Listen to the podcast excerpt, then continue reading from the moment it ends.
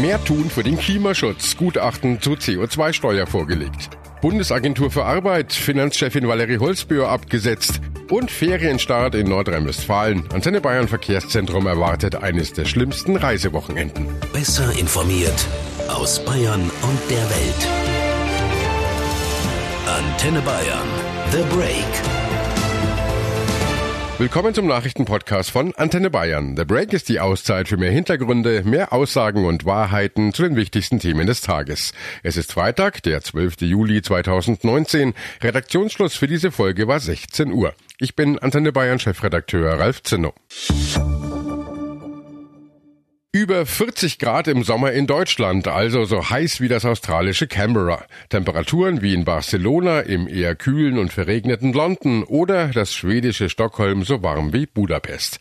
Eine neue Studie der ETH Zürich zeigt, wie die Sommer in 30 Jahren sein könnten. Dabei hatten die Forscher bei der Berechnung sogar nur eine sehr konservative Schätzung des Temperaturanstiegs als Datengrundlage genommen. Sie gingen davon aus, dass die Temperatur weltweit bis 2050 zwischen 1,5 und 2 Grad steigen wird. Stoßen wir aber weiter so viel CO2 aus, wie wir es im Moment tun, wird sich das eher verdoppeln.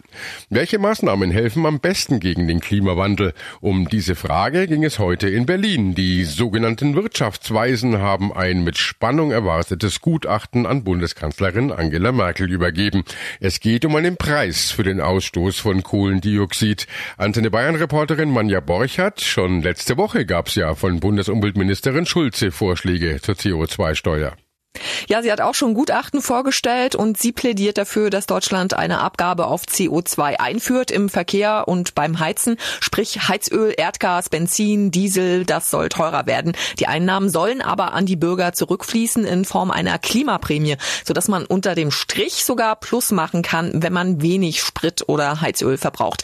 Da gibt's jetzt noch Debatten, was ist mit Pendlern, die aufs Auto angewiesen sind, was ist mit Leuten, die in einer schlecht wärmeisolierten Wohnung wohnen, aber Svenja Schulze hat zumindest angekündigt, dass Pendler, Mieter und Geringverdiener nicht belastet werden sollen. Nächste Woche berät das Klimakabinett über das Thema. Wie kommen die Vorschläge der Umweltministerin denn bei ihren Kollegen an? Verkehrsminister Andreas Scheuer und Wirtschaftsminister Peter Altmaier zum Beispiel. Die Begeisterung hält sich in Grenzen, sage ich mal vorsichtig. Verkehrsminister Scheuer will ja CO2 einsparen, komplett ohne Verbote und Zusatzkosten für die Verbraucher.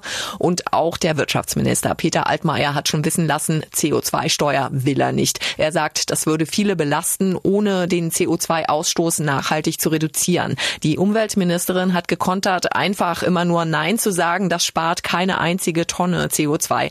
Und Fakt ist, wenn Deutschland seine Klimaziele Ziele erreichen will, dann muss der Ausstoß an CO2 runtergehen und zwar mächtig. Wie handhaben das denn andere Länder? Also CO2 einsparen, das ist doch nicht nur bei uns ein Thema.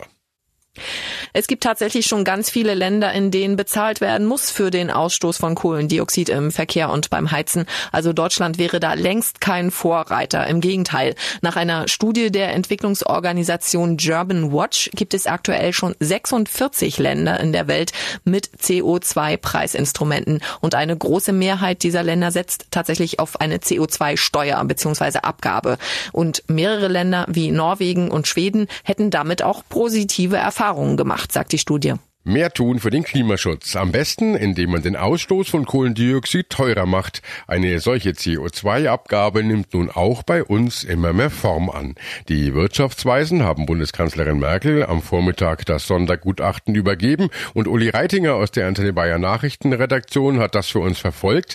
Uli, die Empfehlung der Wirtschaftsweisen ist, den Ausstoß von Kohlendioxid beim Heizen und im Verkehr teurer zu machen. Die Wirtschaftsweisen wollen also das System komplett umstellen. Was stellen Sie sich denn konkret vor?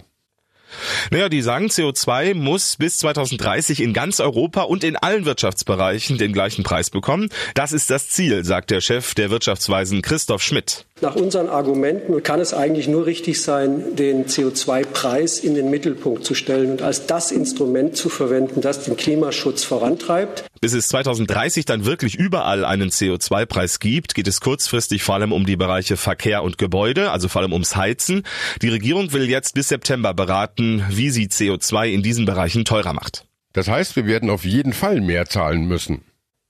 Ja, erstmal schon. Tanken und Heizen wird teurer. So wie es im Moment aussieht, dürfte der Preis für Diesel, Benzin und Heizöl um 10 bis 11 Cent pro Liter steigen, wenn die Bundesregierung die Expertentipps umsetzt.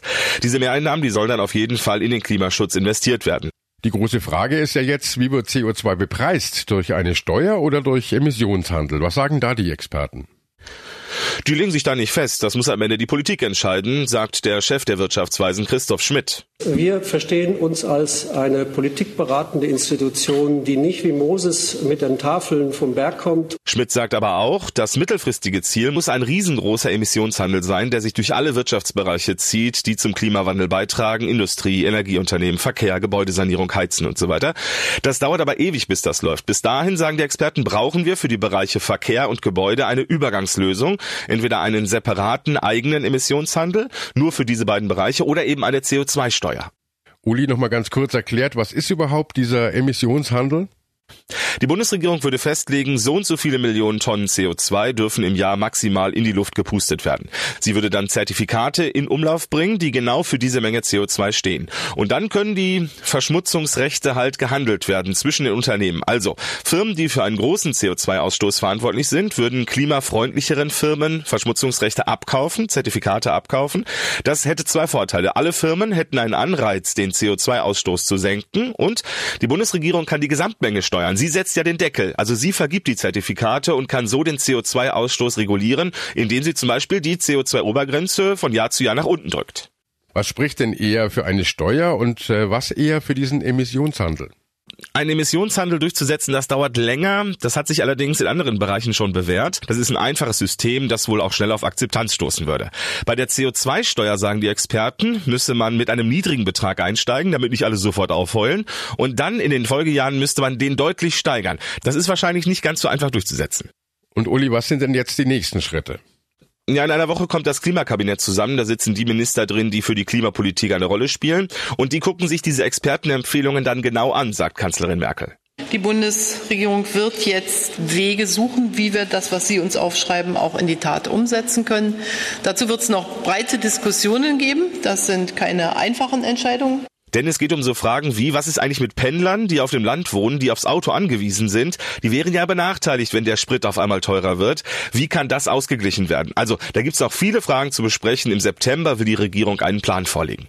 Das Thema Klimaschutz stand heute auch bei den deutschen Flughäfen auf der Agenda. Für mehr Klimaschutz sollen sie 2050 kein CO2 mehr ausstoßen. Dieses Ziel hat sich die Arbeitsgemeinschaft deutscher Verkehrsflughäfen heute in Düsseldorf gesetzt. Damit soll ein Beitrag geleistet werden, die globale Erwärmung auf eben diese 1,5 Grad zu begrenzen. Die Reisewelle rollt. Bis auf Bayern und Baden-Württemberg haben jetzt alle Bundesländer Sommerferien. Die Straßen in den Urlaubsregionen entsprechend voll. Neben dem üblichen Stau kommen die Fahrverbote in Österreich hinzu. Ab dem Wochenende auch in Salzburg. Wir sprechen gleich darüber, was das für die Urlauber bedeutet. Vorher noch zu diesem Thema, denn die Bundesagentur für Arbeit in Nürnberg befindet sich ja in einer Personalkrise. Die bisher einzige Frau im Vorstand muss vorzeitig ihren Posten räumen. Eine Mehrheit des Verwaltungsrats beschloss heute die Abberufung der Finanz- und Personalchefin Valerie Holzbühr nach nur zwei Jahren im Amt.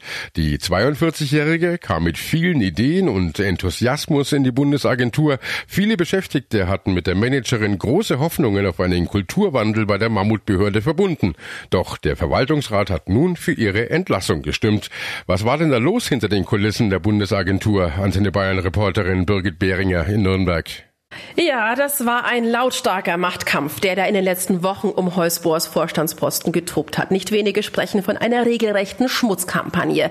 Holzbohr war Finanzchefin der Bundesagentur und damit verantwortlich für den Riesenetat. Vor allem das Arbeitgeberlager hat Stimmung gegen die 42-Jährige gemacht. Dabei waren es gerade die Arbeitgebervertreter, die Holzbohr ursprünglich in den Vorstand der Bundesagentur geholt und ihre Berufung unterstützt haben.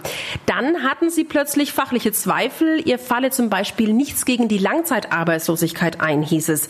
Holzboers Unterstützer halten alle Vorwürfe für vorgeschoben, zeichnen ein ganz anderes Bild. Das Bild einer taffen Frau, die sich nicht von den Arbeitgebervertretern fernsteuern lassen wollte und sich dabei besonders mit einem Herrn in zentraler Position, Peter Clever heißt er, angelegt haben soll. Beide, sowohl Clever als auch Holzbohr, haben heute auch auf den Rauswurf reagiert. Er sprach von einem Schlusspunkt eines notwendig gewordenen Konflikts. Sie bedauerte die Entscheidung und vor allem auch, dass diese Entscheidung so unnötig und schädlich laut zustande gekommen ist. Und Birgit, wie geht's jetzt weiter? Erstmal muss die Abberufung von Valerie Holzbohr noch von der Bundesregierung bestätigt werden. Bis Herbst soll dann ein Nachfolger oder wohl besser eine Nachfolgerin im Vorstand gefunden werden. Ein Name, der schon genannt wurde, ist Jutta Kort, die frühere Chefin des Bundesamts für Migration und Flüchtlinge, ebenfalls hier in Nürnberg. Und dann sollte es wohl wieder ruhiger bei der Bundesagentur werden, denn das Image der Behörde ist nach dem Gerangel um Holzbohr nicht besser geworden. Das steht fest. Dazu kam heute auch noch Kritik vom Bundesrechnungshof obendrauf. Verwaltungsratsmitglieder haben sich offenbar teure Übernachtungen in Luxushotels und Flugreisen von der Bundesagentur bezahlen lassen. Der Machtkampf zwischen Kritikern und Unterstützern Halsbörs hat auch innerhalb der Belegschaft tiefe Gräben gerissen. In einer Online-Petition haben sich mehr als 1200 Unterzeichner für ihren Verbleib an der BA-Spitze ausgesprochen. Einen ähnlichen Vorfall hat es in der Geschichte der Nürnberger Bundesbehörde nur einmal gegeben, im Jahr 2004 mit der vorzeitigen Abberufung des damaligen Chefs Florian Gerster. Der frühere SPD-Politiker war über umstrittene Beraterverträge bei der Bundesagentur gestolpert. Es wird wohl eines der schlimmsten Reisewochenenden. Bis auf Bayern und Baden-Württemberg haben jetzt alle Bundesländer Sommerferien. Mit heute startet auch Nordrhein-Westfalen und damit das bevölkerungsreichste Bundesland in die Ferien. Heißt, es wird voll auf deutschen Autobahnen. Wo sind die Stauschwerpunkte? Wir sprechen mit Andreas Hölzl vom ADAC. Herr Hölzl, auf welchen Straßen wird es denn am Wochenende besonders eng?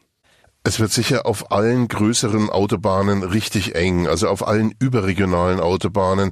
Das sind natürlich vor allem die in Richtung Nordsee, Richtung Ostsee, aber auch ganz besonders die Autobahnen Richtung Süden. Also ich denke an die A7, an die A9, beispielsweise Berlin, Nürnberg, München. Das sind so die Klassiker im Reiseverkehr, die dürften richtig belastet sein.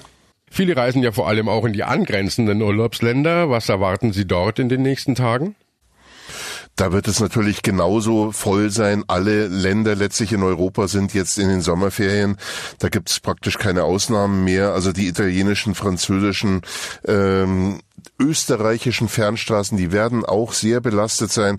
Also man muss einfach mit sehr viel Geduld an die Sache rangehen und sollte, wenn möglich, vielleicht ein wenig antizyklisch fahren, sprich nicht genau dann, wenn alle anderen unterwegs sind. Was raten Sie denn nun allen Autofahrern, die unbedingt an diesem Wochenende auf die Straßen müssen? Wer es einrichten kann, der sollte wirklich nach Möglichkeit sehr früh starten, um einfach schon den ersten Staus, die dann im Laufe des früheren Vormittags äh, zwangsläufig kommen werden, um denen zu entgehen oder eben dann nach den Staus tagsüber, also erst am, im Laufe des späten Nachmittags oder gegen Abend. Äh, auch nachts kann man fahren, das sollte man allerdings wirklich nur dann machen, wenn man ausgeruht ist, wenn man fit ist, äh, denn nachts fahren kann natürlich auch gefährlich sein, wenn ich an Müdigkeitsattacken denke. Abgesehen vom normalen Reiseverkehr kommen ja auch noch die Fahrverbote in Österreich dazu. Die werden dieses Wochenende erstmals auch ausgeweitet, trotz scharfer Proteste aus Bayern. Nach Tirol hat nun auch das Bundesland Salzburg Wochenendfahrverbote angekündigt, um den starken Verkehr auf den Nebenstraßen einzudämmen. Was bedeutet denn das bevorstehende Fahrverbot für deutsche Autofahrer? Das bedeutet natürlich genauso wie für diejenigen, die durch Tirol wollen, äh, weitere Belastungen. Sie betreffen ja an den Wochenenden zu bis in den September hinein. Also wer kann, äh, sollte vielleicht auch aus diesem Grund dann nicht am Wochenende fahren. Äh, es ist nicht schön, äh, dass man so abfahren kann. Man muss letztlich auf der Autobahn bleiben, es sei denn, man hat ein ganz konkretes Ziel abseits der Autobahn. Dann kann man natürlich abfahren. Ähm, ist äh, eine unangenehme Sache für sehr viele Autourlauber, ganz klar. Und wie sind denn die bisherigen Erfahrungen mit den Fahrverboten in Tirol gewesen? Also die meisten äh, Autoreisenden äh, sind ja verständnisvoll, bleiben auf der Autobahn. Das ist im Übrigen auch das, was wir den Autofahrern empfehlen. Denn wer abfährt bei Stau, der landet mit anderen, die das Gleiche machen, auf Nebenstrecken ebenfalls wieder im Stau. Von daher empfiehlt es sich sowieso besser auf der Autobahn zu bleiben. Aber wer die Nebenstrecken nutzen will, der hat da jetzt das Nachsehen und äh, für den ist es natürlich jetzt dann sehr schade. Nun also dieses zweite Wochenendverbot. Wie bewerten Sie die Entscheidung? Also das ist natürlich zur Urlaubszeit jetzt wirklich ein, ein Unding und es ist eine weitere Belastung. Äh, letztlich schränkt es ja die Flexibilität der Autourlauber schon äh, sehr massiv ein. Andererseits muss man sicher auch äh, die ähm, Bedenken und die Bedürfnisse der Anwohner berücksichtigen. Gerade im Großraum äh, Innsbruck, wo ja viele dann abfahren, um den Staus zu entgehen. Das ist klar, wenn, äh, wenn dann tatsächlich die Anwohner so sehr darunter leiden, äh, dass man keinen anderen Weg mehr weiß, dann muss man das so auch akzeptieren. Danke, Andreas Hölzel vom ADAC. Und äh, wir wünschen allen gute Fahrt und gute Nerven. Für die Schüler in Bayern und Baden-Württemberg starten die Sommerferien in genau zwei Wochen.